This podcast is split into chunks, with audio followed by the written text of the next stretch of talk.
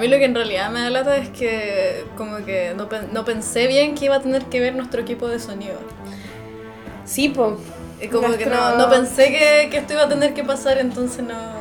Pero Igual es más un cariño, poco, más que cualquier otra un poco cosa. de vergüenza igual. Vamos a ¿no? dejarlo como incógnito igual, ustedes no saben con qué estamos grabando. Ah, sí, yo iba a subir la historia, menos mal que me dijiste que no. ya, Pero- pero no lo hice, no lo Pero hice. se ve... Hay que esconderlo. ¿Qué cosa? No, pero se alcanzó. Ah, creo que no. Ah, entonces súbelo. ¿Por qué te da vergüenza? Igual quiero que piensen que nuestro, Ah, sí, sí. que nuestro podcast es más sofisticado. Ya, está bien.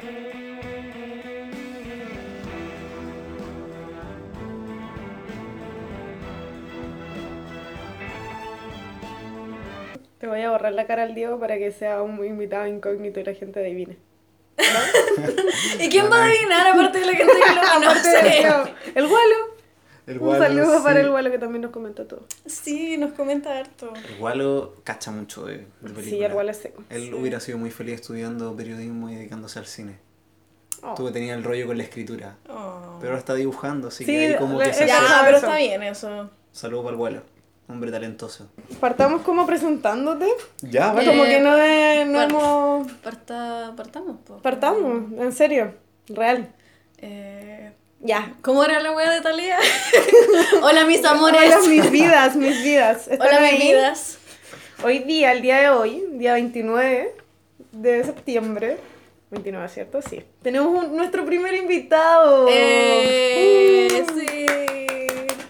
Deberíamos tener un invitado cada vez que tengamos un capítulo con un cero, porque este es el capítulo 10. Verdad. Es- nuestro primer invitado es especialista en vampiros. Por eso lo invitamos el día de hoy. Se llama Drácula. Muchas gracias. Porque hoy, eh, hoy día hablamos de una película de vampiros. ¿En serio? Sí, ¿De vampiro? es de vampiros. No, yo pensé que era otra cosa. No era de amor, adolescente. ¿No era, ¿No era Crepúsculo? Sí, yo, vi, yo vi Crepúsculo. ¿Es algo, no? Ah, ya, Ah, sí. sí, no, sí, está bien. vamos Ah, ya. Yo tengo los libros en la mochila de Crepúsculo, leí todos. Toda la saga, los leí ¿cierto? todos. Pero sabéis que me siento súper mal porque pregunté en el Instagram si alguno como que tenía alguna como película favorita de vampiro y todos me respondían como, ¡ay, muy bueno! Que hagan un podcast de esa película, cuestiones así, o que hagan que hagan otro capítulo y como que ninguno me respondió cuál era su película de vampiro favorita.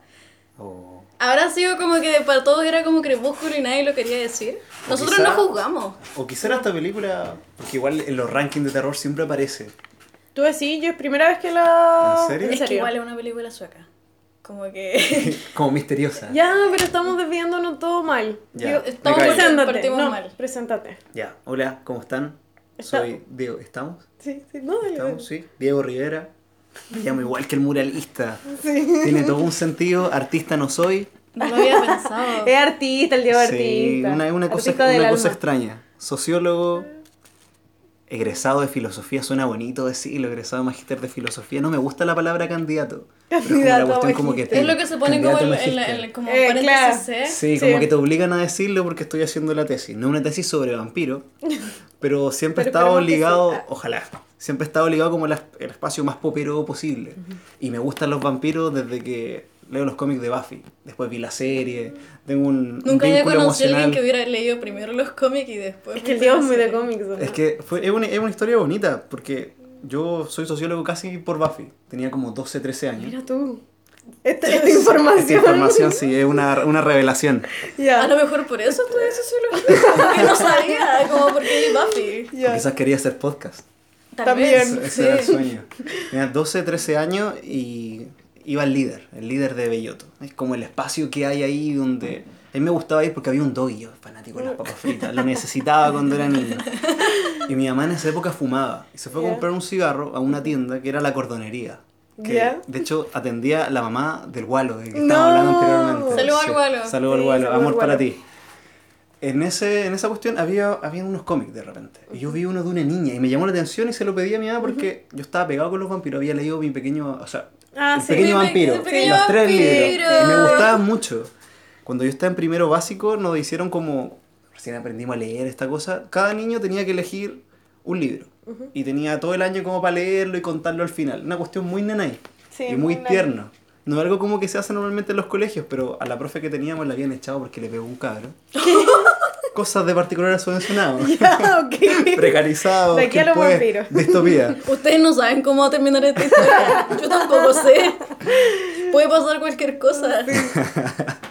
y nos quedamos con la, con la ayudante de la profe. De hecho, que era. eh, Inicialmente era la secretaria, pero con la acompañaba, le gustaba la docencia. Cosa extraña, pero nos dijo: elijan un libro. Yo elegí El pequeño vampiro que me gustaron los dibujos. Y siempre estuve como con ese rollo, como de cuestiones comedias góticas, de terror. Como de- muy, muy de, muy, muy de pequeño. niño Mm. de 10 años. La cosa es que cuando tenía 12 veo ese cómic, me lo compran y me llamó mucho la atención una cosa. El hecho de que tenía una protagonista mujer, y yo no había visto eso, imagínense, niño, Sí, ñoño, comiquero, acostumbrado a ver personajes blancos heterosexuales protestantes como Batman, Claro. Superman, pero ver a una niña que salvaba el mundo fue una cosa como muy extraña. Mm. Entonces me empecé a, me empecé a buscar cuestiones, típico, está en carta. Sí. Entonces caché como género, género como gran idea. Ujú. Tuve internet después y caché que existían los estudios de género. Y caché que entre otras cosas se dedicaban a los sociólogos.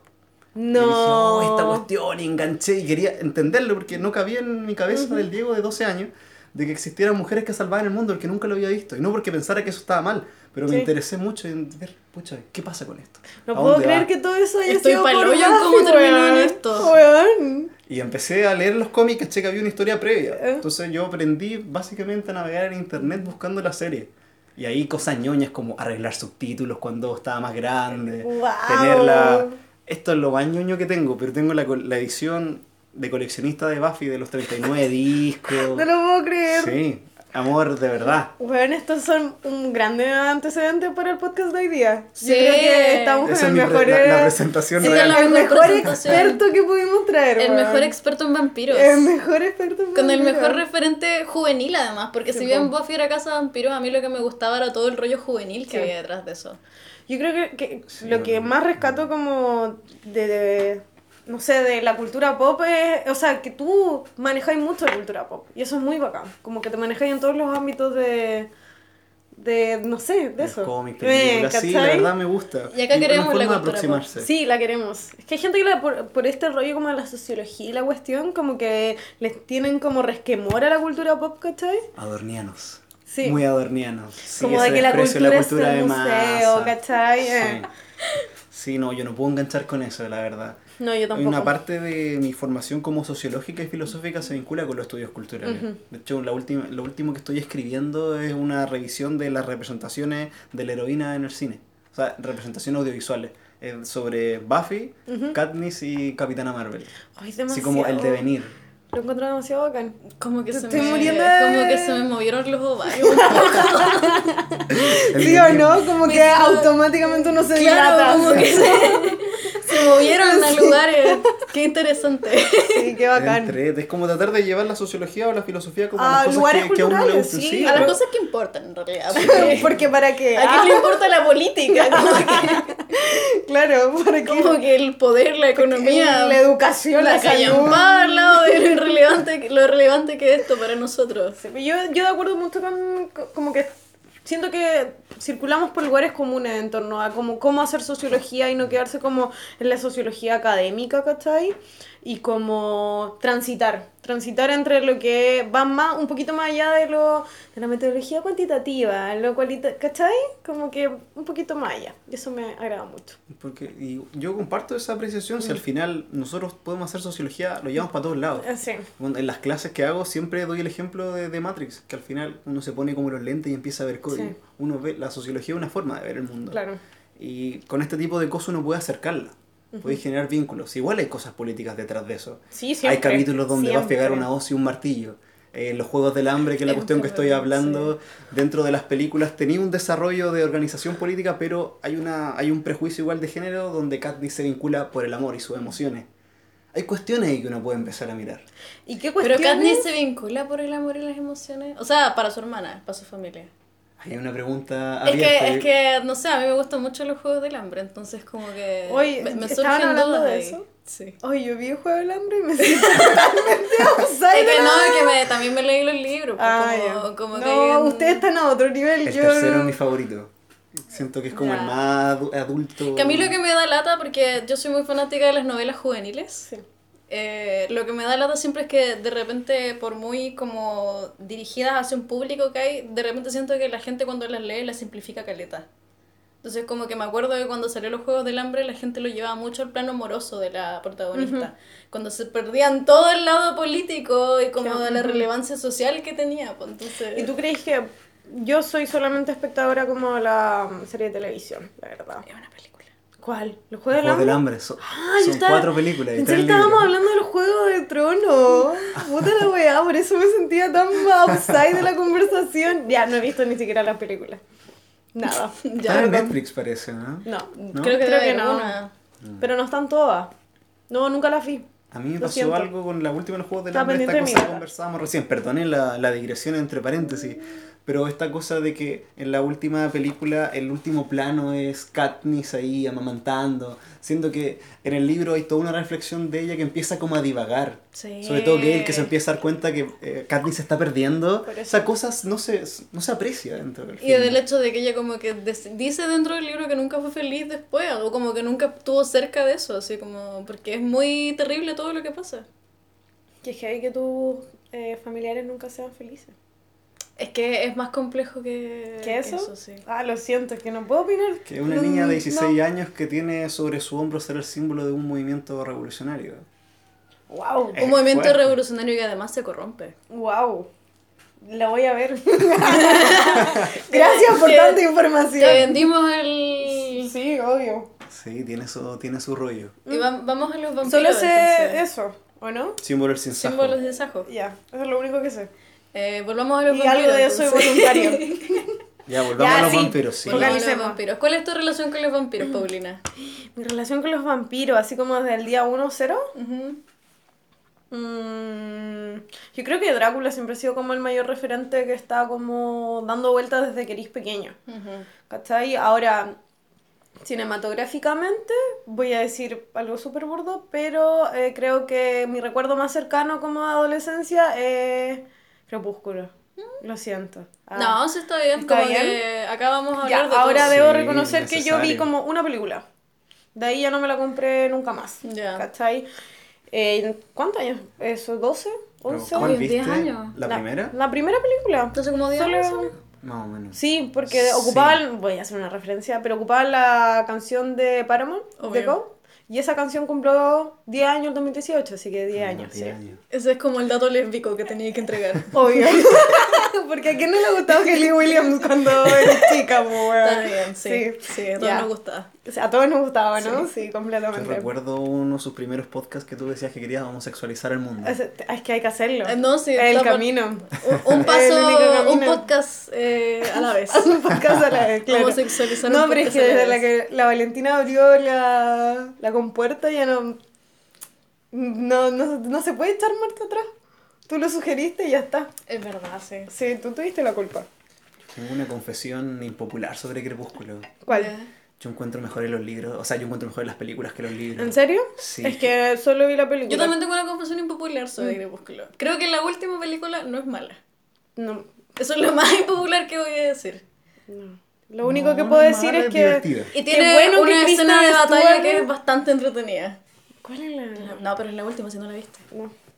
Yo apoyo a Kristen Stewart ahí como... Buena actriz. Yo, o sea, no, no sé si buena, pero la apoyo solo porque. Pero los dos protagonistas como que ahora tienen unas carreras muy eh, buenas, que como sí, que sí, les ha ido muy bien a Mm. los dos. Tiene películas en el cine europeo muy buenas. Sí. ¿El Robin Pattinson? ¿O la No, no, Kristen? el- Los dos, Stewart. él también Ah, no lo he visto, Ah, él, él como que va, va también. Yo la quiero de. Batichica. La- de hecho, después la, la película que vi hace poco de No vampiros, sé. que es como una clásica, que eh, actúa el mm, Gary God- Oldman. Drácula. Drácula. Drácula, ¿o no? Está en Sí. Netflix. Drácula, Drácula 2000, la de No, no, no, Coppola. Drácula 2000. Eh, Drácula de Coppola. Sí, Drácula esa 2000 es la vi. otra. Ah, Esa también la esa vi. es la de Coppola. Esa también la vi. Es buena hace esa. poquito. Es buena esa. Sí, Una me gustó película bastante. polémica.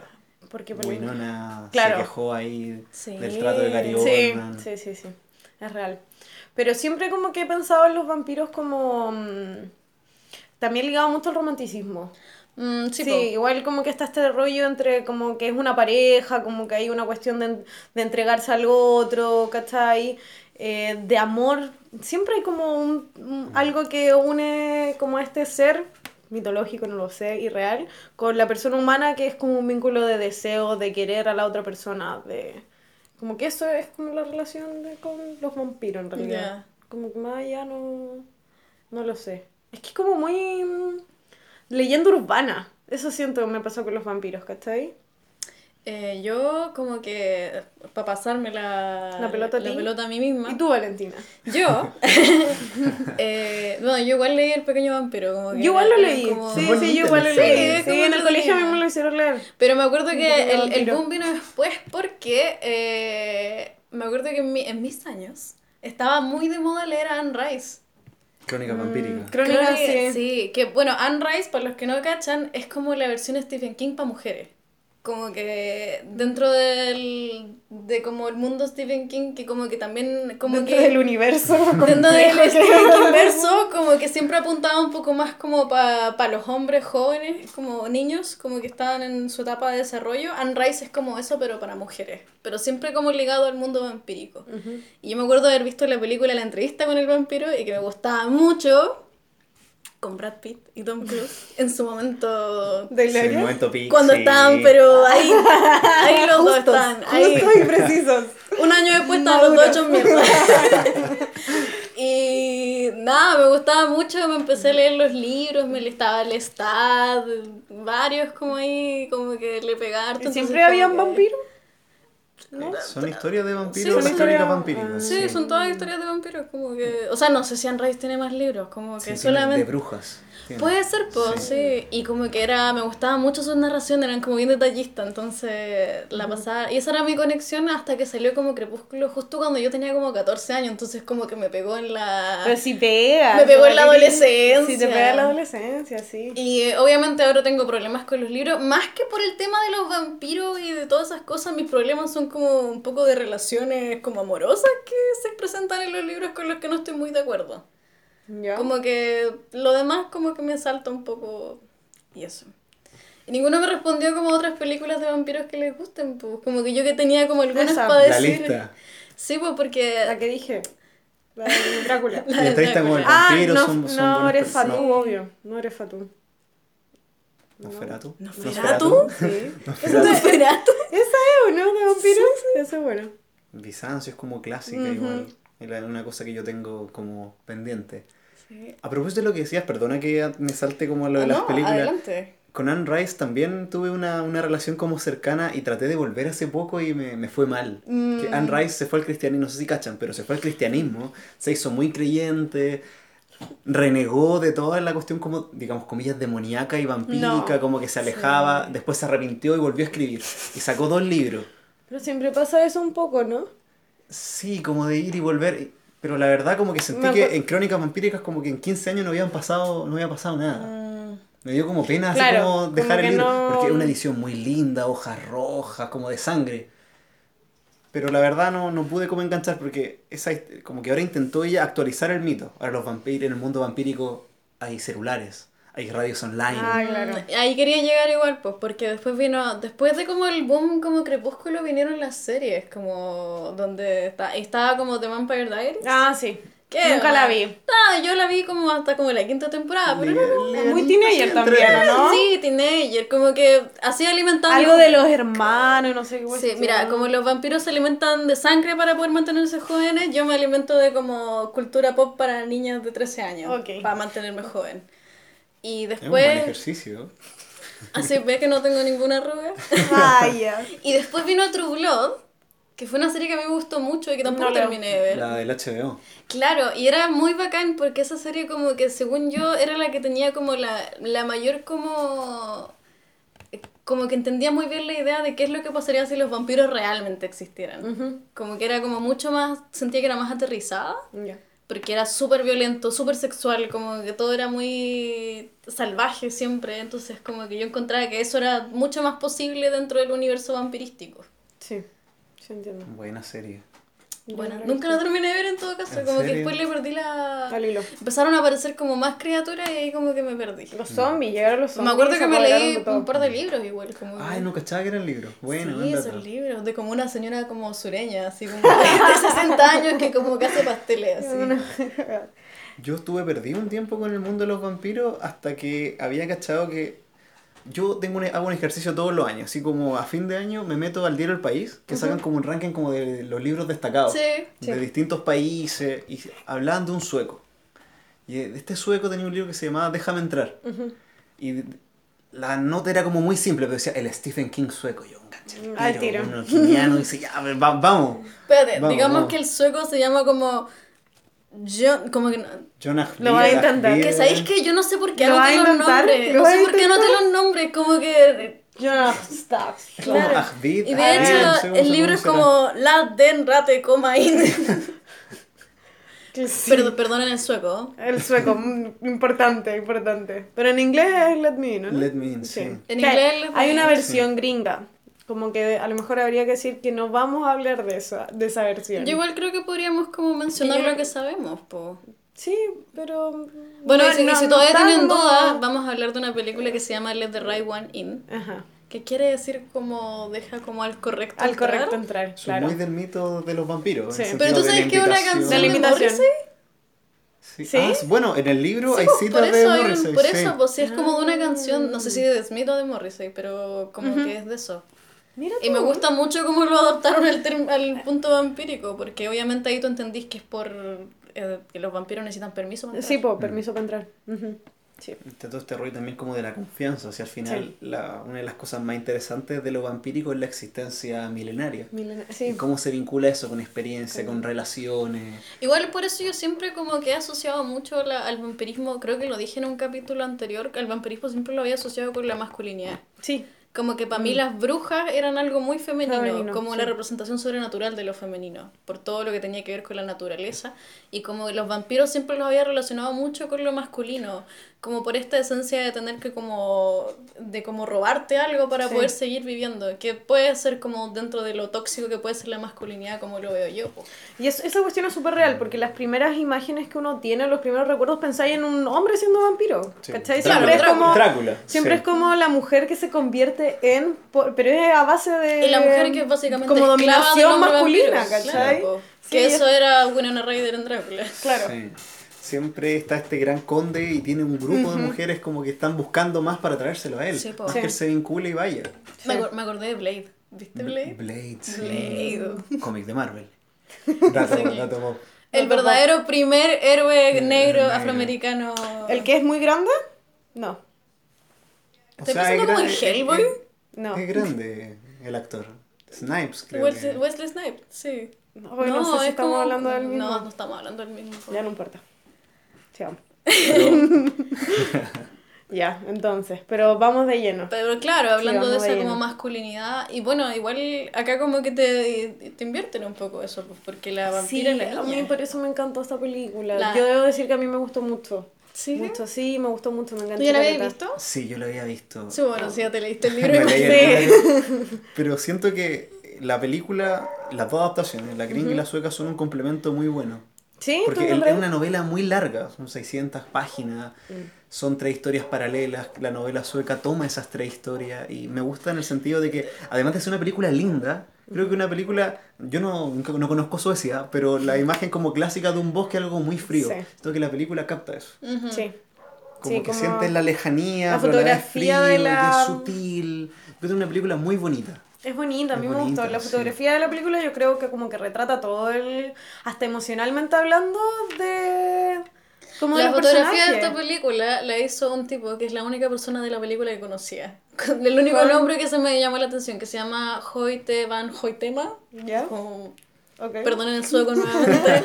eh, que le hace como la fotografía a Christopher Nolan. Ah, Ah. mira tú. Lo único bueno de las películas de Christopher Nolan. Hola, obvio. Pero bueno, a mí me gustó mucho, me gustó mucho por eso. Y me gustó mucho lo que tú también comentabas. Y de que haya sido una niña. Y Pero la... era una niña, Pauli. No, pues eso no lo sabía. Pucha, vamos a entrar tan rápido en eso. Sí, ya, pero la. la proyección. Su proyección de ser niños a mí me daba como esta sensación como de calidez, ternura e ingenuidad que lo trata súper bien la película. Como que siempre he insistido en todos los podcasts cuando hablamos de películas que me gusta mucho esta como el tema de la sutileza. Y siento que la película logra también esa cuestión como de meterte como un terror como penetrante a través de la sutileza de la niñez, porque encuentro que la historia es contada a través como de la voz de los niños, pues, ¿cachai? Cuestión que no, No, no no es común para nada, porque los niños nunca son considerados su voz en cuenta, ¿cachai? Como, como, que... no es un interlocutor válido. No son sujetos. No son sujetos espacio, de sí. derecho, de nada. Sí. Entonces, la... permiso.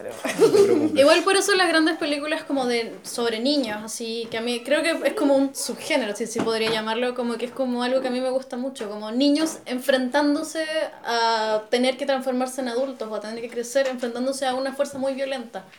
Lo estaba pensando porque hoy día vi It antes de venir. Ah, estaba- sí, sonó muy La- es que la sobre- estaban dando antes de venirme, entonces como que dije como, oh, como muy, muy niños enfrentándose a las ¿Qué cosa? fuerzas del mal. Estaban dando It antes de Ah. cuando me vine para acá. Sí. Es, Y... boni- es bonito y sutil esa cosa. Sí. entonces como que esta película como que siento que está tan bien realizada en esos como matices como sutiles que tú estabas hablando como de la buena como conexión que tenía con el libro, que por ejemplo cuando la terminé de ver como que quedé con algunas ideas y después cuando me puse como a hacer mi, mi investigación profesional post película, me di cuenta que había cosas que aparecían en el libro y no en la película. Sí. Que yo había esas ideas como que estaban como Estaban. eran reales en el libro. Que creo, yo igual leí después como de verla y hay, tú digo, podéis decir como que igual el libro trata muchas cosas que la película, si bien es cierto como que puede introducir, pero no, la, no, no lo relata, lo que toma la película más bien el tema del bullying. No, y como, fuerte, como se como- enfoca tan en el punto de los niños que tú hay cosas que tú no, como que lo demás como que son solamente imágenes que tú solamente tenés que conectar. Por ejemplo, y a lo mejor aquí es como ya entrando como en la historia, Vamos, vamos. como que cuando, mientras veía la película encontraba que era muy extraño el personaje del papá de la Ellie. Y decía como que igual lo veía como con una especie de esencia media pederasta. Sí. Y después efectivamente Sí, lo pues, sí busqué lo y era así. Pero muy sin explicación, así como muy como que Una era como una idea. así claro. como- Yo me permití traerle una parte del libro donde se habla de la primera Trajo vez que el aparece. libro. Traje el libro. Hizo todas sus tareas, sí, el mejor niño. Es el invitado. mejor invitado, el único invitado los próximos invitados tienen demasiada Eh, Está la vara demasiado alta. Sí. Lo siento. Nanay. Hay una cosa que se- no se trata en esta, pero se trata en la, en la película gringa. que es- a mí me gusta mucho la película gringa. Si te Sí, gusta. que no Sí, era- no, no es mala, creo es que mala. es, es digna, sí. Yo no sé qué le habrá pasado a la Chloe Grace Moretz a esas películas malas, pero antes hacía películas relativamente Pero si ella era como una niña prodigio, Sí. como Sí. que su carrera era, pro- promesa del cine, ¿no? Chloe, si nos estás escuchando, por favor, deja de hacer películas Románticas, vuelve a la sí. acción o al terror, por favor. Sí. En eh, la película gringa, Hakan tiene, uno no se llama Hakan porque adaptan todos los nombres, es un personaje súper relevante porque al final hay un momento que el libro, la historia, te está llevando como a las relaciones tóxicas. No es solamente la niña, hay relaciones de dependencia. Y acá yo me permití traerle una, la primera vez en el libro que se habla de esa cosa. ¿Podría...? Sí, Sí, adelante. Pequeño, miren, dicen. La cerradura del cuarto de baño se giró y se abrió la puerta. Ellie apareció delante de él, de él se refiere a Hakan, totalmente desnuda, limpia. ¿Estás aquí sentado? Sí, está muy guapa, gracias. ¿Puedes darte la vuelta? ¿Por qué? Porque yo quiero, pero yo no. ¿Puedes apartarte un poco? A lo mejor digo algo. Si lo haces. Ellie miró a Hakan, indecisa. Luego se dio media vuelta, se quedó de espaldas a él. A Hakan se le agolpaba la saliva en la boca. Tragó. Miró. Una sensación física de cómo los ojos devoraban lo que tenían ante sí. Lo más bello que había visto, a un brazo de distancia, infinitamente lejos. ¿Tienes hambre? Ellie se volvió de nuevo. Sí, lo voy a hacer, pero quiero algo a cambio. Tú dirás, una noche. Quiero una noche. ¿Sí? ¿La tendré? Sí. Acostarme contigo, tocarte. ¿Sí? ¿Puedo? No solo eso, pero eso sí. Entonces lo hago. Solo esta noche. Esa es la primera vez que se relata lo que estaba buscando. Hakan. Es fuertísimo. Es que asco, fuerte. sí. Sí, es terrible. Y creo que eso igual logra muy bien la historia porque es sutil esa relación de dependencia, pero igual te genera la duda. Sí, sí te la genera. Es que te genera la duda porque tú como que en algún momento de la película entendís que él no es su papá. No Exacto, sabéis cómo. ajá. Y te, te empezáis a preguntar como por qué hace todo esto por ella, por qué se da todas estas como... Este trabajo. Esta molestia, que es como molestia como ilegal, así como... ¿Por qué va, Molesta de matar ¿por gente. qué va a matar gente? Y por qué cuando lo van a pillar se tira ácido en la cara, así como... Muy fuerte esa Es como- fuerte, porque no es solo matar gente, porque cuando tú matas, este mata a la persona, tiene un bidón donde Sí, lleva po. la sangre para que no se note. Sí. Eso demuestra una experiencia de manera sutil en hacer eso. Hay una sí. planificación. Una planificación, claro. Está- En el fondo el loco está... Yo sentí cuando vi la cuestión era como que esperaba algo a cambio de ella. Sí, po. O sea, yo, yo te estoy haciendo este favor, tú me tenés que dar como... Y cuando le pide que se aleje al niño, ¿se lo pide porque piensa que es peligroso o porque le da de Y les da celos, pues y le toca la carita así como, por favor, hoy día no lo veas. Es asqueroso. Sí, Sí. asqueroso. Lo que pasa es que yo sentí que la película, no sé, pero sí es un tema como elección de director, nomás como... Yo creo que como de experiencia situada, habla como más del bullying. Yo creo como por una cuestión a lo mejor que a él le pasó. O yo creo que es por lo- concentrar la cosa en el niño, como también, concentrarlo mucho en la experiencia del niño y tratar de como dejar las otras cosas como para nuestra imaginación. Y lo de la sutileza es súper importante por una cuestión práctica. ¿Ustedes cachan quién es el guionista de esta película?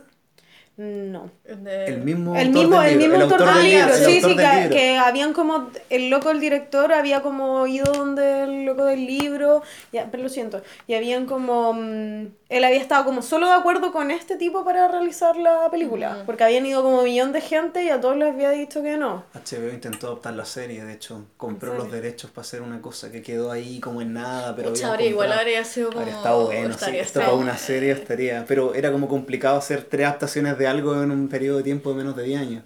Entonces se paró la producción. Igual cuando vi que habían hecho como una versión en Estados Unidos, como, y cuando estaba leyendo, como que el director salía diciendo como, bueno, la idea de hacer esto era como un poco para hacerlo como eh, que lo puedan entender otros públicos y cosas así, me dio la impresión de que era una forma muy de decir, es como, vamos a hacer una película para que la entiendan los gringos. Sí, sí. Porque obviamente no van a entender la versión sueca. Sí, porque obvio que dicen como, oye, la wea mala. Sí, igual está como esa sensación de como, oye, esto es terror, no me dio nada de terror. No me dio nada de miedo. No me, claro, no me asusté. Sí. No Sí, asusté. hemos tenido que Sí, sí, enfrentarnos lo mucho a esto. podcast. Sí, pasa, Pasa. mucho de que no salté Gente del habla. asiento. ¿Cachai? Imagínense Porque los cabros de ahora viendo El Exorcista. Claro. Parece ridículo. Es ridículo, claro. Y es una experiencia cinematográfica distinta. Yo creo que la película gringa que la dirigió Matt Reeves Sí, que es el que hizo la de los planetas de los simios, es Sí, buena. sí. va a ser Batman. Dato. Va a ser Batman. Va a ser Batman. Sí, está Sí. siendo Batman. Sí, está está pasando, está, Está pasando. Está pasando. pasando. Me imagino por qué te llegó ese dato, por tu cara.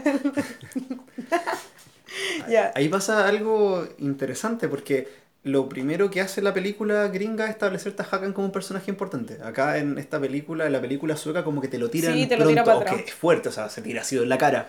Eso no es algo agradable. No, pero yo creo que centra la historia en los niños, Sí. como en la película sueca.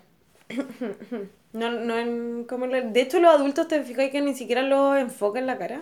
Como Sí, que tú levemente conocer la cara de la mamá. La como una que- vez, ¿no? Sí. Sí, de hecho a mí me costó reconocer a la mamá después. Sí. Cuando está en la escena que se están como lavando los dientes.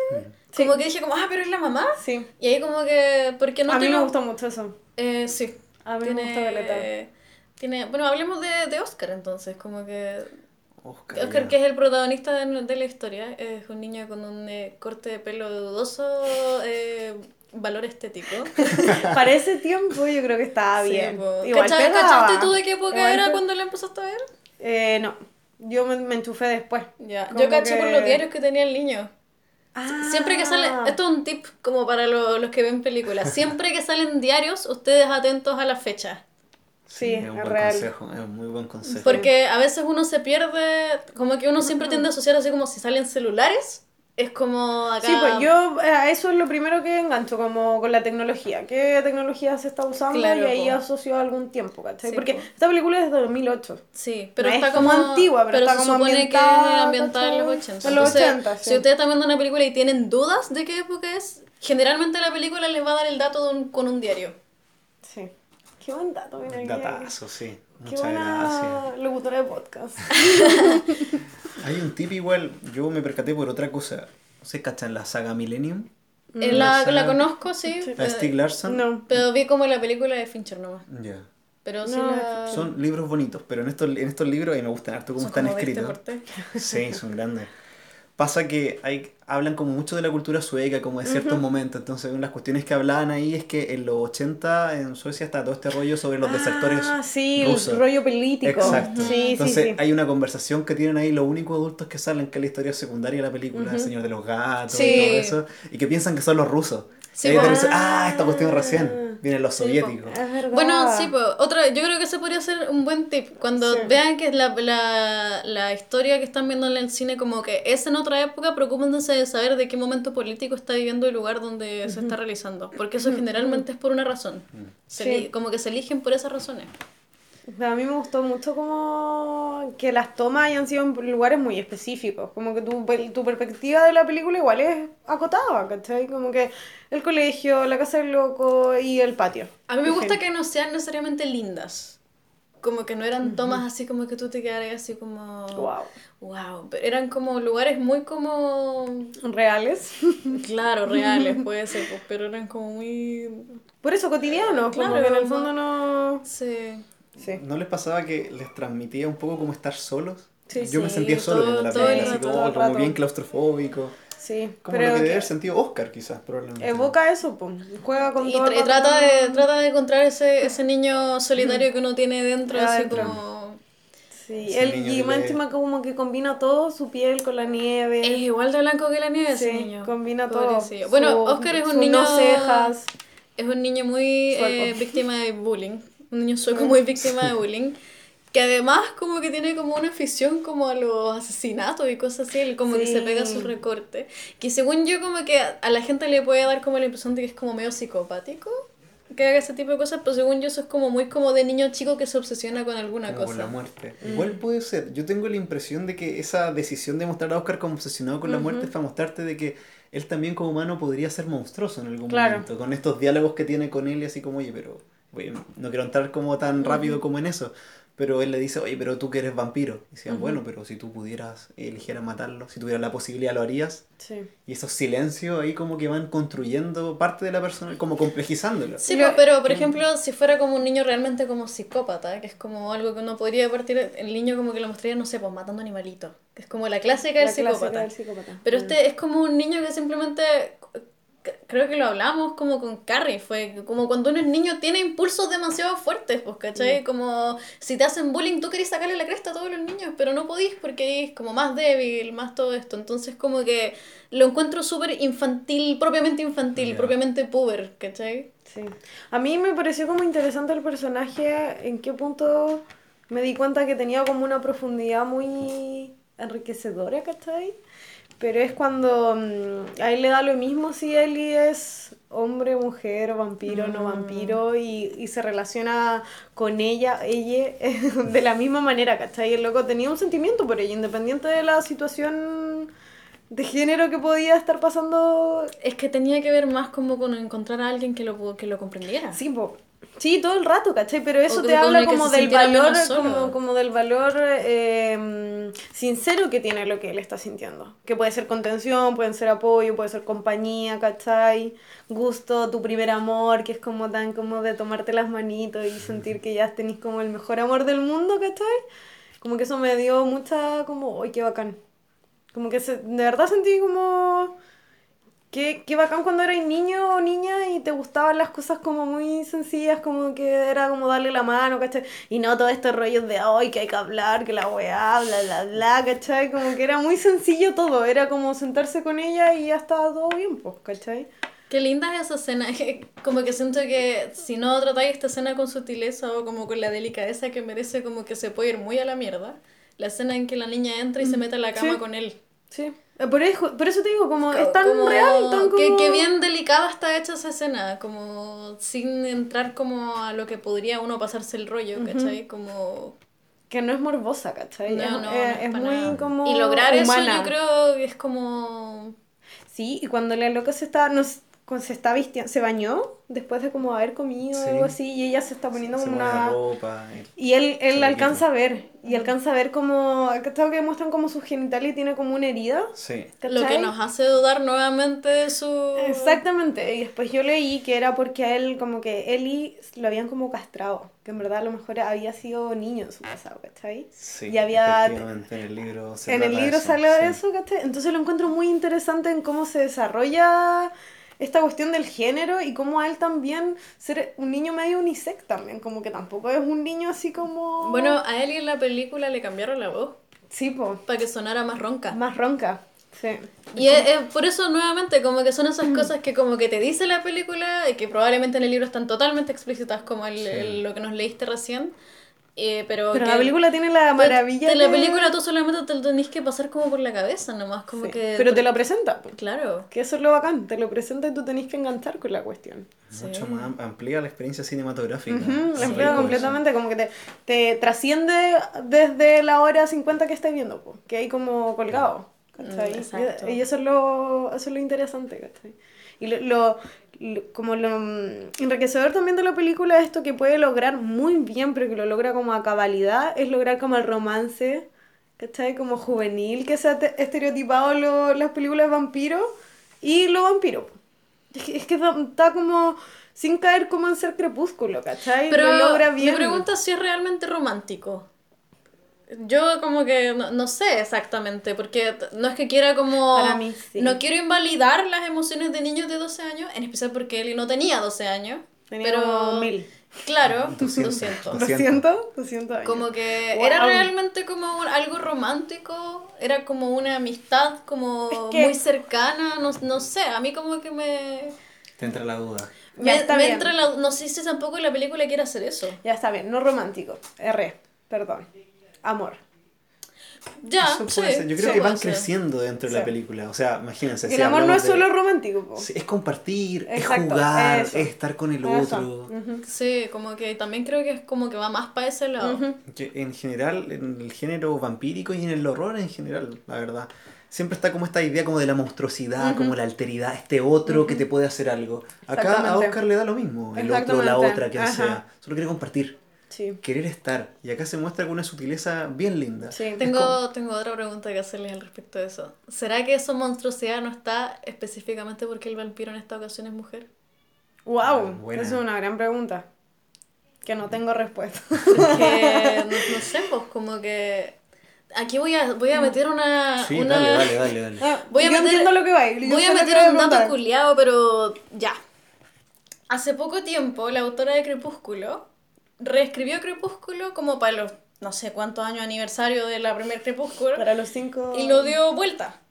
Porque Cre- Crepúsculo tenía muchas como, como críticas al respecto de cómo era tratado el asunto de género y todo eso. Entonces ella lo dio vuelta.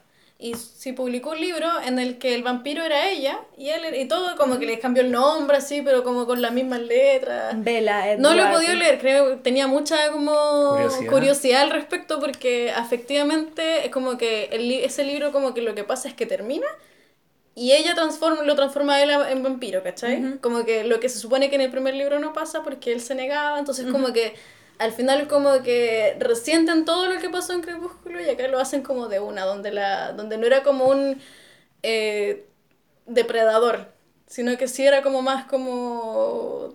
Como que era, no sé si me entienden a lo que quiero Sí, llegar. Sí, Sí. no, sí, yo Y entiendo. me carga haber tenido que utilizar este ejemplo, pero como que era para poder ver si se podía ace- acercar, pues, ¿cachai? Como que a lo mejor cuando es hombre es depredador. Sí. Y las mujeres no tienen la misma forma de... En es- No sé. Acá podría entrar algo interesante donde el libro igual como que nos da, da información. Porque si bien tú decías bien esta cuestión de que habían como castrado a, a Ellie A Ellie, cuando tenía 12 años, hace 200, 200 años antes, pero Ellie toma la decisión cuando estamos en la película de ponerse el vestido de la mamá de Sí, Oscar. Entonces hay una cuestión casi como performativa. Sí. Uno puede ser, oye, ¿será que el género es performativo si se pone medio sociológico? Butler, Butler. Butler ahí a la vena. ¿O será que usar, eh, usar estas cosas le permite conseguir cosas? O sea, usar el vestido le permite acercarse, verse más vulnerable. Y ahí entra la, algo que decías tú. ¿Cómo se vincula eso? ¿Qué tan relación de amor es? Como decía, Sí. como decía. ¿Será romance? ¿Serán relaciones de dependencia? Creo que acá en esta película es como bien sutil. Sí. Y te deja como la duda. Porque al final, ¿qué hace un tipo de 50 años matando gente por alguien de 12? Claro. Mm. ¿Por qué lo haces? Puede ser que Ellie sea la Lolita de los vampiros. Lolita. También puede No, ser. lo- no lo vieron venir. No lo no lo vi venir para nada. Puede, es que igual como que podéis pensar que esa es la forma en que ella sobrevive. Sí, A mí me da esa sens- esa sensación, la verdad. sí. Porque muestra una vulnerabilidad y te va acercando. ¿Qui- ¿Quién me dice que Hacker no fue un niño antes? Un niño Puede- como Oscar. Claro, Sí. puede ser que a lo mejor Oscar sea, eh, si lo vemos, porque me acuerdo que en una de, la- de las como críticas que leí de la película, como que la, la autora decía al final como, yo como les voy a dejar una pregunta, así como, ¿ustedes creen que la película terminó bien? Entonces como que a mí igual eso como que me dio vuelta un poco el tema, porque si bien sigo pensando que la película termina bien, puede ser que al final como que Oscar va a ser otro Haken. Yo entendí eso, la verdad. Sí. Sí, ahora que lo pienso, yo no, yo no lo había analizado, yo soy demasiado romántica. Y como esta eso. película como que te muestra un poco el viaje de Oscar, así como Sí. de cómo él va creciendo y superando sus miedos, entre comillas, y todo esto. Enfrentarse a su... Y enf- enfrentándose un poco a, A su como- vulnera- a su- vulnerabilidad. A su vulnerabilidad, a sus impulsos, ¿cachai? Y como que en el fondo nosotros nos pasamos por alto a Ellie. Ujú. Puede ser que vaya para ese lado. Pero, a ver, volviendo a lo mejor a, lo- a tu ejemplo crepusculiano, ¿Ya? eh, no sé si la pregunta iba para allá en el fondo, sí, ¿cómo tú posicionas a un personaje femenino dentro, en este caso, el género de vampiros, ¿cachai? No lo podéis poner como dentro de los depredadores en sí, como de manera natural, muy entre comillas, sino más bien como, no, no es depredadora, sino es como manipulación. ¿Cachai? Ocupa otro, otro rol, ¿cachai? No puede ser depredadora, sino que tiene que ser sutilmente des- desde otro lugar de la cancha para poder lograr eh, Que es, el su que, ocu- objetivo. que es el rol que ocupan las mujeres en el Por poder. eso, pero por eso te digo, como que en el fondo igual seguimos como eh, reproduciendo en el fondo eh, estos roles en los cinematográficos, po. porque no te lo pueden presentar como la loca que es depredadora y No, que- y, y hablando de vampiros, sino que es incluso como la podemos de- manipuladora, ¿cachai? Que consigue todo como de Sí, manera po. sutil, ¿cachai? Habla- Igual hablamos hablando alguien de- 12. ¿Ah? Igual hablamos de alguien de 12 años. y no, O sea, bueno, tiene esa- 200. Ah. Sí, pues. no, pero su formación Sí, sí, mental, sí. esa cosa. Sí, igual eso igual fue una pregunta que me surgió. Mm. Si uno es vampiro y como que es convertido en vampiro a los 12 años, ¿Cariel? ¿la mente avanza o la mente queda con la madurez de una persona de 12 años? No sé si el libro te da pistas de eso. No, pero es que es como una pregunta general vampírica Eh, total. ¿Ustedes qué creen, amigos?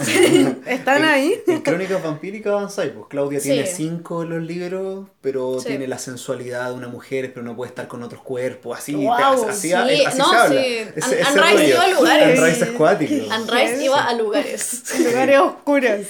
Era acuático, porque Anne Rice tiene una característica muy interesante que juega harto con esta ambigüedad sexual entre los vampiros. Estoy pensando que Anne Rice no podría publicar ahora así como ese libro. Los publicó, de hecho, pero con un giro un poco más meloso. Pero con la fama que tenía en ese momento, Ah, ¿cachai? Sacar, a- sacar el libro estaría cancelado. Porque al es como acusada, acusada, acusada, güey. Claro, es como que le dirían algo como, ¿cómo se te ocurre exponer como estas weas de pedofilia? Una cuestión Claro. así. Ah, sí, pues, cinco, lo hizo, Cinco sí, años. Harto, eh, Con harto. una sensualidad. igual de- es La extremo. sensualidad, sí, pues, sus Sí. cuerpos no calzan. Sí, Claro. eso- ese es como el rollo. Probablemente no se vería eso en las películas. No. Pero acá es, es importante en, en esta película, en la sueca, porque es sutil. Es sutil en el sentido de que igual da lo mismo si es o no depreda o no depreda. Porque nunca tienes claro si Ellie es ella o es él. Él. Mm. ¿Y es relevante para la historia? ¿O son decisiones que va tomando Ellie dentro del camino? Yo creo que es relevante. ¿Sí? Sí. Porque ¿no? su forma de sobrevivir es esa, po. En el fondo podemos imaginar que Ellie decidió vivir como mujer porque esa era la mejor forma en que tenía para sobrevivir, po. A través de ese tipo de... Pensando de que se quedó como de 12 años. Pensando que se quedó como dos... Es que, no, igual sí lo llevo como un punto más extremo, como que podríamos pensar que Ellie decide vivir como un hombre gay, pero... No, como que puede ser como el niño como para un pederasta, a eso me refiero. Ah, ya. ¿Cachai? Como que si fuéramos más extremo podría ser eso, pero a lo mejor la- el libro no va tan Pucha, extremo. yo estaba si como- contesto eso, spoileo el libro. Así que voy a hacer el Ah, paso pero para dale, recomendar la lectura. según yo- Nosotros leí. siempre spoileamos todo. Sí, spoilean todo. Sí. Nosotros contamos todo. La mayoría de las veces, ¿o no? ¿Tú que no escuchas? Sí, bueno, sí lo cuentan. Sí. Sí, es verdad. Hay un rollo, que hay momentos en que Ellie decide actuar como, como si fuera niño y como que se agarra, como que se mueven, se empujan con Oscar. Estas cosas que uno piensa que hacen los niños, Claro. como de juegos físicos. Sí. Ajá. Y se empieza como a ir, se empieza como a conocer de nuevo en ciertos juegos. Se muestra en- dentro de la película cuando están con el cubo Rubik, ahí de repente juega a los, a los empujones, darse vuelta, como hacer lucha libre. Ah, bueno, eso no lo trata la No, película. eso no lo trata. Pero es que eso es como al, fi- es como al final, porque yo creo que la película prescinde un poco de Hakan por decidir sobre la historia de los niños. Que es interesante en el sentido de la sutileza. Que es lo que decían ustedes, po, el gran viaje de Oscar. Claro. A mí siempre me quedó la duda respecto de si Oscar iba a ser capaz de ser un Hakan. O sea, el niño estaba practicando con un cuchillo al principio. Sí. Intentaba pegarle. O sea, evidentemente, y si lo andaba guardando en la mochila es porque quería vengarse. Sí. Pero no se vengaba porque no podía. No se vengaba porque no quería. Ahí queda una... Es que Un al- vol- yo creo que volvemos ahí a las relaciones de dependencia. Como en- ellos entre los dos crean como muy bien esta relación, pero porque probablemente tienen una relación de dependencia, o la van a tener, ¿cachai? Porque el final de la película es eso, como Oscar casi se está muriendo, ¿cachai? Y Ellie lo salva, po. Y eso te da como de que uno necesita a la Era otra. una escena que es maravillosa. Es maravillosa, Sí, muy linda, buena. muy. Y Oscar la salva cuando van a abrir como que el loco, mm, el esposo de la mujer que come él, Sí. va como a investigar el hogar, ¿cachai? Y la encuentra y le va a abrir la ventana y él ahí como que saca el arma y le dice como, matarlo, le sí. iba a matar. Entonces entre ellos igual como que se cuidan, ¿cachai? Pero van teniendo esta relación como de, bueno, te estoy salvando yo, ahora me salvo yo, y como que van creando esta relación como de dependencia. Pero igual yo siento que al final, por ejemplo, Oscar debe ir con toda la... Cuando ya se van yendo en el tren, como que Oscar debe ir con todas las ganas de que Ellie lo convierta en vampiro. ¿Y ¿Tú crees? Ellie estará pensando en convertirlo en vampiro? Es que ella le dice que no pueden ser amigos al principio. ¿Se acuerdan de eso? Creo que no lo va a convertir en vampiro. A propósito de... Yo creo que no lo va a convertir en vampiro y que Oscar... A lo mejor, si Es lo bueno el final. Es bueno. Sí, Es bueno final. ¿Tú cachai que le, le, le dice un besito con Sí, código Morse? sí. Un besito. Sí. Qué juvenil ochentero eso. Como que siempre los niños Lo ochenteros en películas como que lindo. juegan con el código Morse. Lo encontré tan lindo, tan Es muy tierno. tierno. Kelly no jugaba hace 200 años. Sí, es el rol, por eso engancha tanto con Sí. Oscar. Necesitaba Eh. descubrirse de esa manera. Porque ¿qué estaba? ¿Qué tenéis con Hakan? Una relación de dependencia donde él te busca eróticamente. Pero ¿qué pasa si Hakan efectivamente en algún momento fue como un Oscar? Y en el fondo Ellie le prometió como convertirlo en vampiro y esta como promesa se extendió, no sé, por 50 años. Bueno, hay una escena en la película donde ella le, como que no te la muestran todavía, pero ella le dice como tú me prometiste que me ibas a ayudar y no sé qué cuestión. ¿Se acuerdan de eso? Sí. Sí. Sí. Puede ser algo así, pues Ellie siempre le va retrasando como la, la idea de... Eso está acá. Recomiendo Ah, el libro. Yo lo recomendé por Instagram hace un tiempo. Léanlo. Mm, Ahí se Ya, desarrolla. ya. No lo vamos a entonces a spoilear y vamos Sí, a no dejar que vamos- ustedes no- lean el libro. No vamos a spoilear más, pero podemos hablar del, del final, que igual es bueno. ¿Qué interpretan ustedes del final? Que el papá de Oscar era gay. Yo sí también me con Oye, esa ahí hay sensación, una, sí. una Oye, a mí me gustó es mucho esa raro, escena. ¿no? Es raro. Lo mira, se pone contento Sí. cuando está, lo privilegiantes que Oscar. Y, y Oscar como que cacha y dice como este weá no es mi lugar, así Sí. como... Sí, pues. Se siente súper dejado de lado. Sí, porque po. él como que tú te das cuenta que Oscar como que básicamente es como el típico niño que como que va a ver el papá el fin de semana y como que le cae mejor el papá. Sí. Así como que es como la típica Papito corazón relación que de- solo va a ver a jugar con el papá. Claro, pues entonces como que ahí veis que llega como un amigo del papá, que nunca te lo presentan, él solamente entra. Y como que hay como miradas y en un momento veis que Oscar como que no sé si cachará que estarán en Pero se pareja descompone igual. o sabe que no está en su lugar, pues y esa es como la última escena en que veis al papá. Sí. Y también en un espacio que es súper alejado, no te puedes preguntar, oye, acá no están las mismas normas que en la ciudad, hay menos vigilancia, no No, sé, no, claro. cualquier cosa. Sí, Puedes ahí entendí por qué la mamá odiaba tanto al papá. Sí. Sí, po. po, también. Menos señalamiento con el dedo. Sí. Sí, que en la ciudad, ¿o no? Estamos hablando de los 80. Mm. Sí, Antes del final que se me pasaba una cosa que me parece como muy buena. Yo cuando leí que esto era como el Stephen King sueco, yo comparto un espacio. A mí lo que más me gusta de Stephen King es que es un autor que es capaz como de cotidianizar el, el horror. Yo acá creo que también lo hace muy cotidiano en el sentido de que Oscar le tenía más miedo a los bullies que a los vampiros. Sí. Qué heavy eso. Sí. Es muy fuerte. Es muy real, Podía aparte. estar muy cercano ahí, pero la persona que está contigo, ese otro te busca para pegarte. Sí. Ese otro te puede proteger. Pero es que igual tiene sentido que dentro de, de todo como que lo fantasioso sea mucho más entretenido para el niño. Como que no, la, la realidad es lo más terrible. Por eso los niños tienen tanto amigo imaginario y creen esas cosas como que... Sí, pero es que al- yo creo que lo que da el Dios es claro, que, a ver, como que cuando hablábamos como en otros podcasts, como que en, re- en qué en realidad te da más miedo. Como la vida, po, como Sí, que po. más te puede dar un- más miedo que la vida misma. Yo creo que eso grafica como el, el bullying, como Sí. la cotidianidad de lo que te pasa todos los días, ¿cachai? Y en el fondo Eli, si bien es cierto, representa a una otra edad, es una otra edad por descubrir también, po no una otra edad conocida que te hace daño, sino más bien es como una otra edad que podéis conocer y acoger, ¿cachai? Pero es que por eso, pues siempre las películas de terror como que nos, como, es como que siguen casi todas como el mismo patrón en el que te muestran como una, una cosa como sobrenatural, que es muy terrible y creo que es como lo que te engancha, pero donde lo más terrible siempre es como lo que pasa como de verdad, así como Sí, el, como que en Carrie lo más terrible es que la mamá sea como así de abusiva, como que en Hereditary lo más terrible es como el drama familiar que hay detrás, Sí. más que el hecho que exista como el demonio. En todas como que se repite el mismo patrón, po. O hemos estado analizando películas que siguen el mismo patrón. Pero igual puede ser interesante porque a veces en el horror las ciudades también se constituyen como personajes. A propósito de It. Sí, It Derry todo el rato, personaje. sí, pues, sí. Acá igual podríamos decir que esa ciudad es como una suerte de personaje bien, bien oculto, pero que te termina transportando a la soledad. Sí. Porque no hay espacio donde la gente se junte. No, es pues. bien lúgubre. Sí. ¿Y qué termina pasando? Se terminan todos encerrando en sus propios espacios. Oscar mirando recortes de gente que mataban. Ellie encerrándose en esta relación tóxica con Hakan. La mamá sola, encerrada solamente en el trabajo. Sí. El papá alejado, esta relación rara dependencia de los bullies del hermano. El, grupo de amigos adultos, que era como unos bullies pero grandes, así como... Sí. Pero, y no, y si se han dado cuenta en estas películas donde los protagonistas son niños, los adultos siempre son súper sacos de hueá. Ah. Sí, como que no, los adultos nunca son buenos en estas películas. Como Charlie Brown, así como los adultos hablando. Sí, como que no... No se Y el de los gatos era muy raro. Oye, a- un punto aparte de la escena de los gatos, esos efectos especiales de gatos eran como... No, pero es buena la escena cuando mm, corre la ventana y ella se quema. Esa, Oh, esa es escena es buena, buena, es esa es buena. buena. Y tiene esto, que tiene elementos, lo bacán de la película tiene elementos clásicos de los vampiros. Sí. El tema de dejar que, que- Entrar. entrar, ¿cachai? El tema del sol, el tema de qué más. La- Eh, la- ah, la como ambigüedad sexual el de también. descansar en la ducha, el tema de la edad, todo eso. Lo único que siento que no estaba, y que a lo mejor está en el libro, es que los vampiros siempre, que los veo como en, eh, eh, representados, siempre tienen una cosa súper sensual. Como que hay una cosa muy de sexualidad relacionada a lo vampírico. Pero a mí me gustó que no estuviera.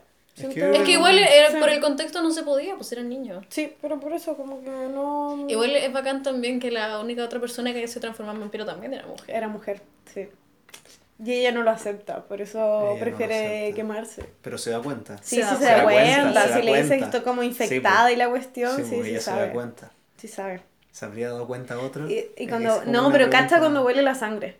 Porque Sí. le entra como el gustito Sí. y ahí dije, ya, ca- cagó, cagó, ya. Pero no, no se hizo cargo de su nueva naturaleza.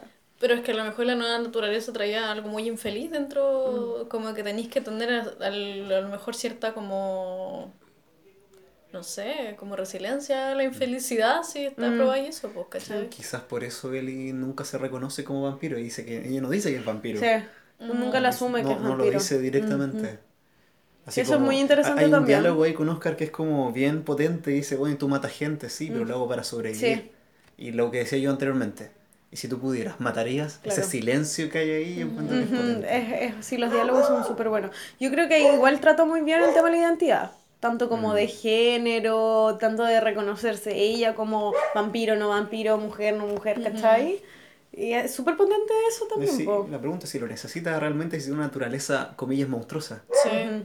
¿Qué tan necesario es si eres una otra edad? Wow.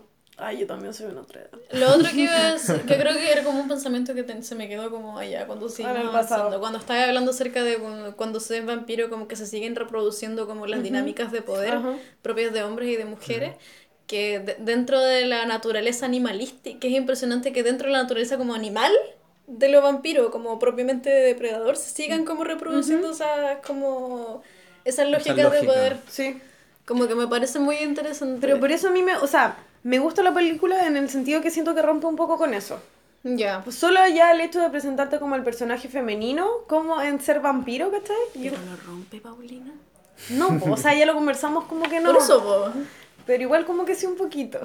como que lo intenta, ¿no? Sí, yo creo que lo intenta. Yo creo que lo intenta. por la cuestión performativa que Sí. hay una decisión. Pero igual es, una- es un libro escrito por un hombre. Es que yo Una sigo- película sí, dirigida por Sí, un hombre. Sí, Yo pero hay, hay, pensando hay que- cuestiones de identidad Sí. que, que hablan a través de este personaje que me parecen interesantes, que por, por al, al menos te plantea como bajo la duda. Y eso ya es como, se agradece. Sí, porque que el vampiro siempre sea hombre, ¿cachai? Yo voy a insistir en mi, en mi teoría de que la elección de él y de ser mujer es únicamente de sobrevivencia. Ya, de un tema... No, No les quiero spoilear el libro, me, me- me van a hacer daño. Oh. ¿Lo, lo digo? Dilo ya. Dilo. Sí, Está- estamos de tambores. Efectivamente, Eli Eh, ganó deci- la Valentina. decide tener esta cuestión de mujer y cuando tiene confianza con Oscar se muestra haciendo cosas así como de empujarse, pero siempre con esta cuestión. Porque en el libro pasa una cosa que, que es súper cuática, porque en vez de los besos así como de amor, cuando un vampiro acá te da un beso, te transporta un recuerdo, te muestra lo que está pensando. Oh, igual esa weá habría sido bacán. Qué bacán. Sí, es muy cuática esa cosa. Sí. Entonces así Oscar va conociendo, él, él le va a dar un beso y él piensa que le va a dar un beso y le está mostrando cómo lo están convirtiendo, todo lo que ha sufrido. Ay, qué buen libro. Y se van igual. vinculando. Es muy, es muy Mm. bueno. Por eso yo los recom- hago recomendaciones por Instagram. Se Ya. viene uno la próxima semana. Ya, así que eso atentos. deberíamos hablar porque Atentos, atentos. siempre partimos, habíamos empezado a partir con recomendaciones de semana.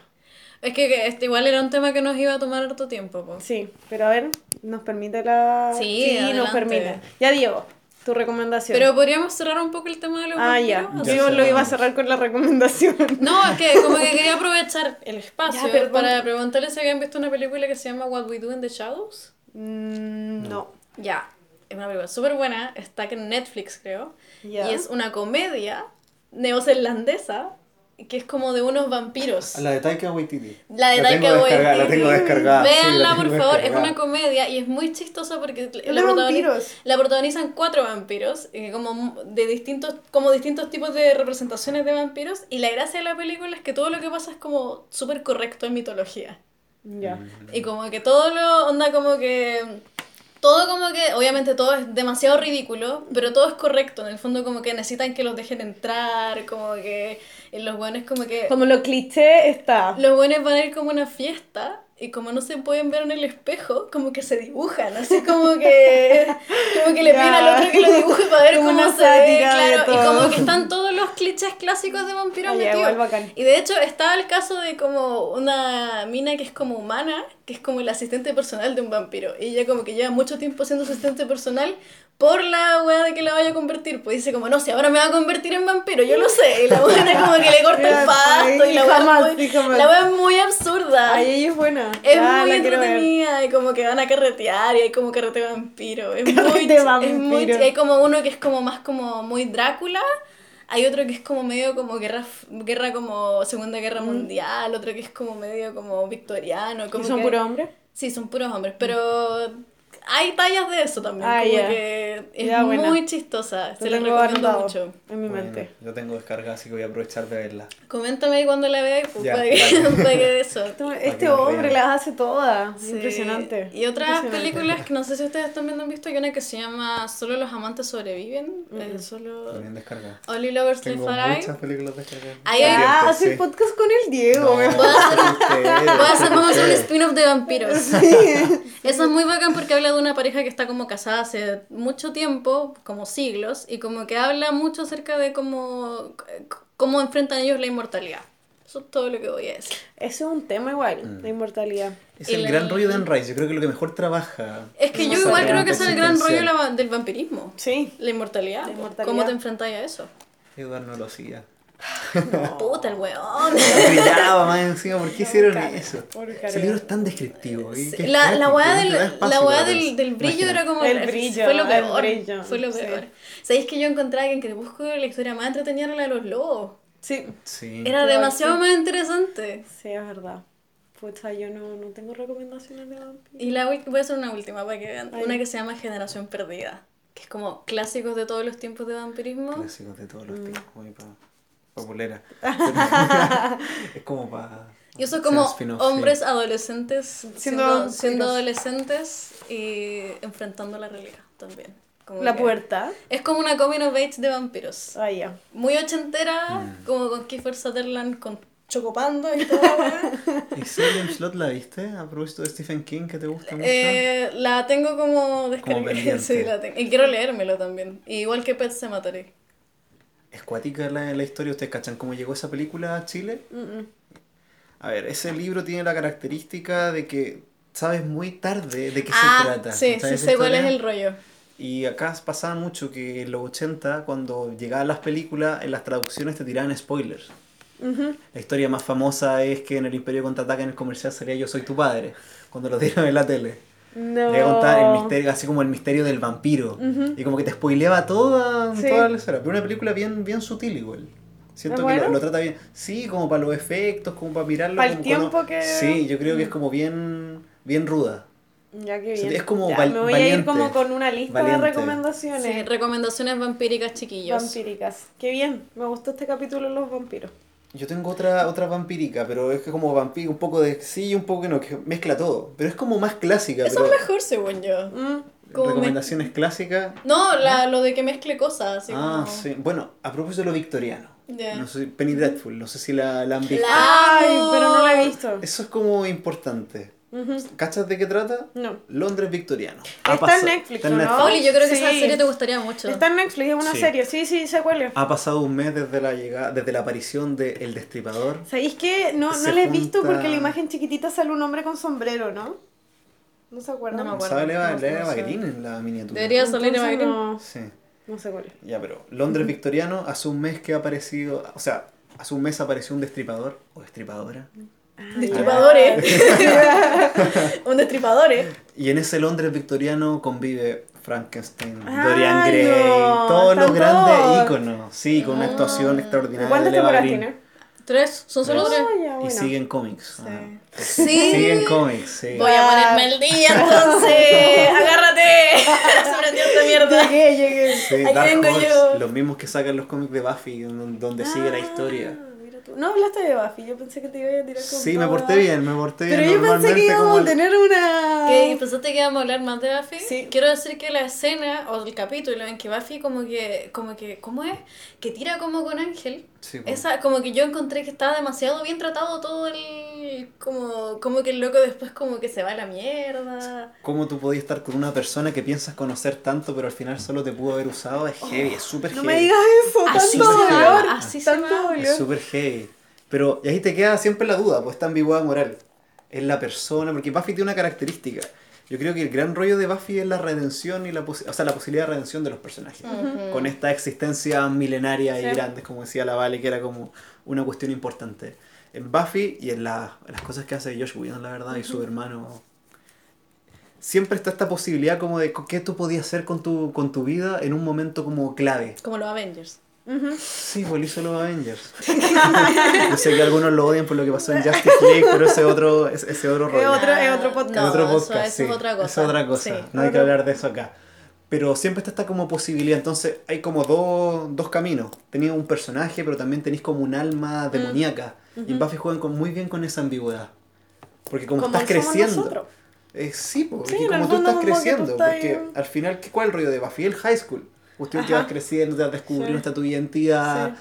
Pero detrás de eso tenéis que tomar decisiones. Sí. Yo creo que la gran gracia de Buffy es de representar muy bien a una generación. Ujú. Qué, qué lindo. Qué- Digo el que como, como que igual me veo reflejada en Buffy. Ah. Sí. Aparte, bueno, tiene hitos por los de Willow.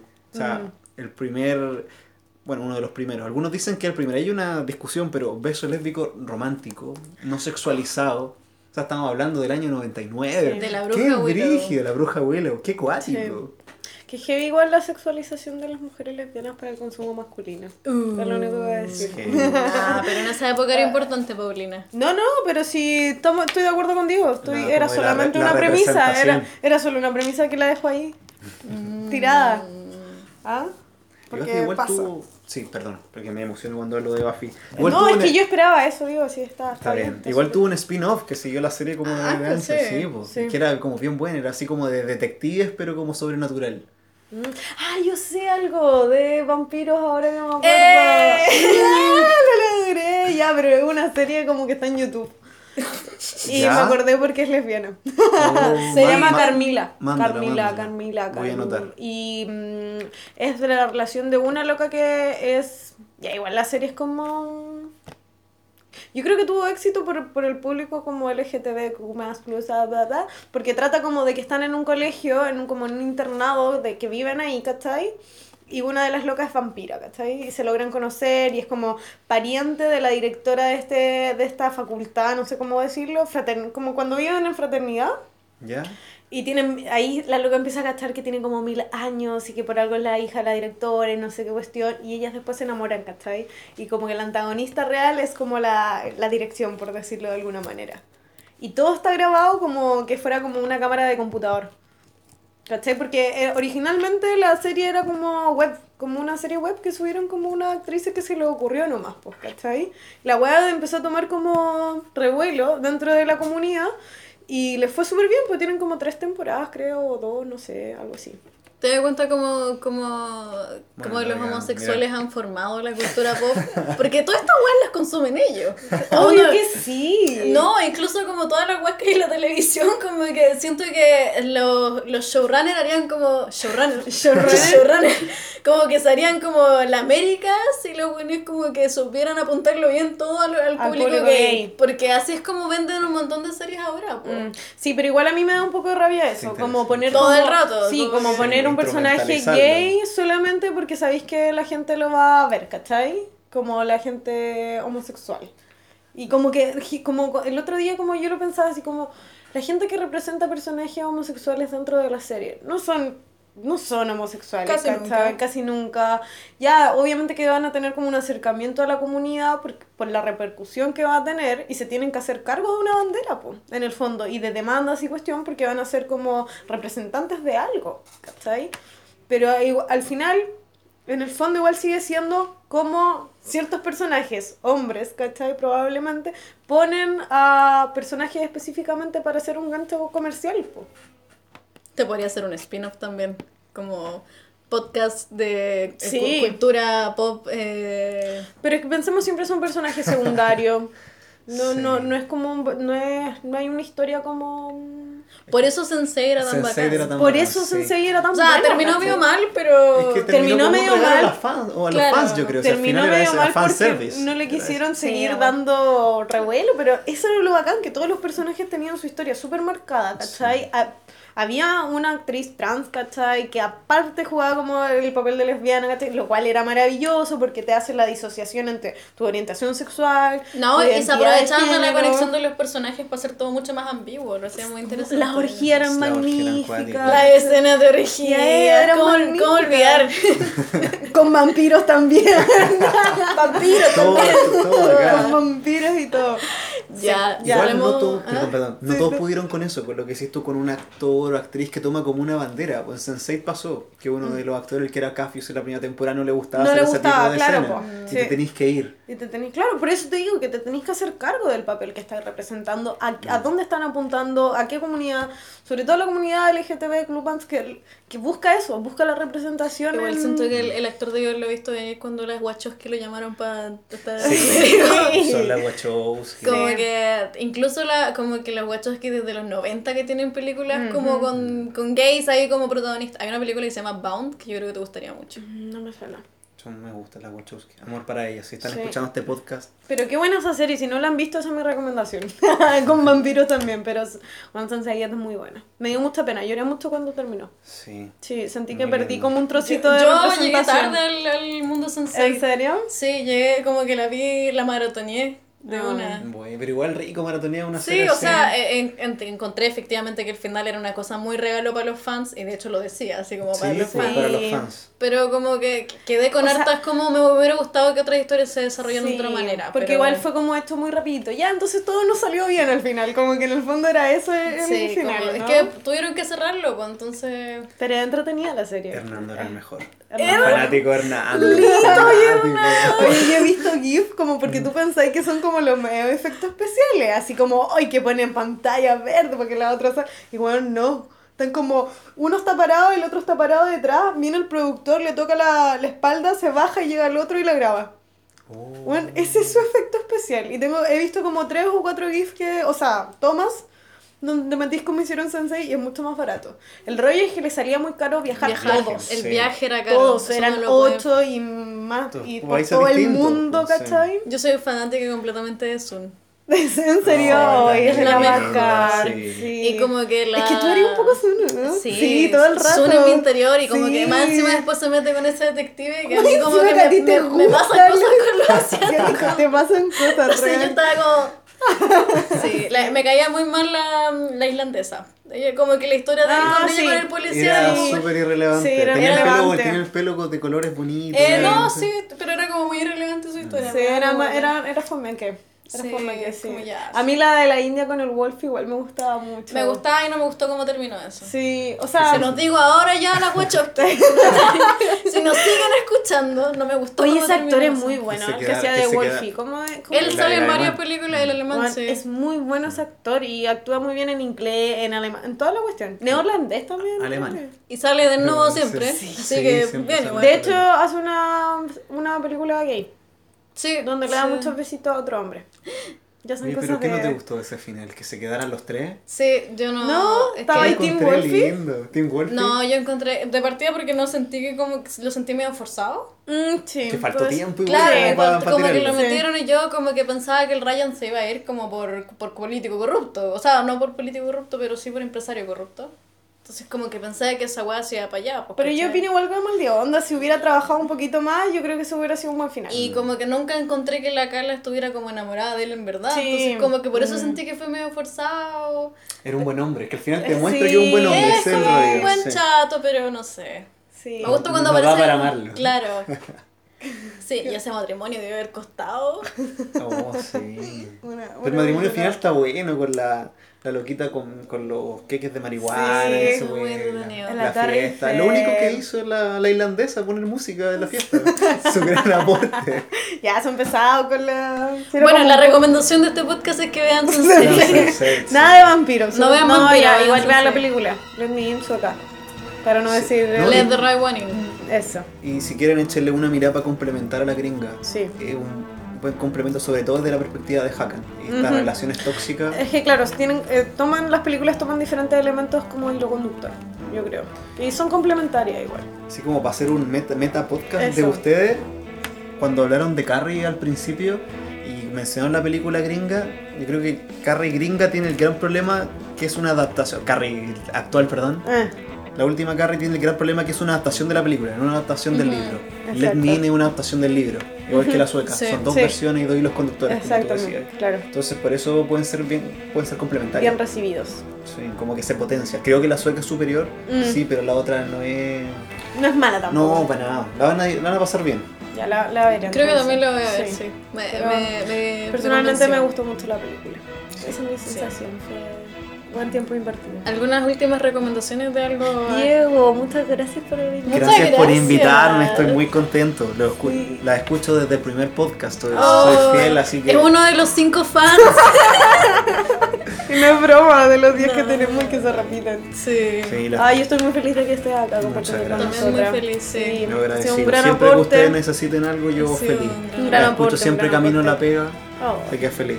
Ese es el objetivo. Escúchenos cuando van camino a la pega. A la universidad. Cuando estén como. cocinando. en- no, no, acá no somos de Santiago, pero cuando están como en esas tres horas de viaje en, el, Sí. en Santiago, como que aprovechen. Yo quiero agradecerle al Diego por estar acompañándonos y por escucharnos siempre, ser un gran auditor y por compartirte. Compartir la conversación creo que es muy bonito. Y por ampliar la conversación Sí, también. todo el rato. Como que nos llenó con cosas que era imposible que supiéramos nosotros. Sí, no, el, el elemento libro, genial. Sí. Genial, genial, genial. Muchas gracias, chiquillas, cuando quieran. Yo encantado de compartir porque al final yo creo que la gracia de estos podcasts es como potenciar la, Mm. experiencia cinematográfica. Sí. Es como lo que uno rato. hace en el patio, conversando en la sobremesa, después Sí, del cine comer unas papitas fritas. El conversar. Eso deberíamos haberlo tenido el Papitas como fritas. fan de la papa Soy frita. papa freestyle en Instagram, Sí. esa es mi descripción en Instagram. Sí, sí. sí. Sí, eh, Sí. pero Si brígido. ustedes se Sí, quieren bueno. unir a este partido, contáctense con el el Diego. Lo va a fundar. Queda poquito para fundar. Vamos a triunfar. Ya chiquillos, hasta luego. Adiós. Gracias. Nos oímos.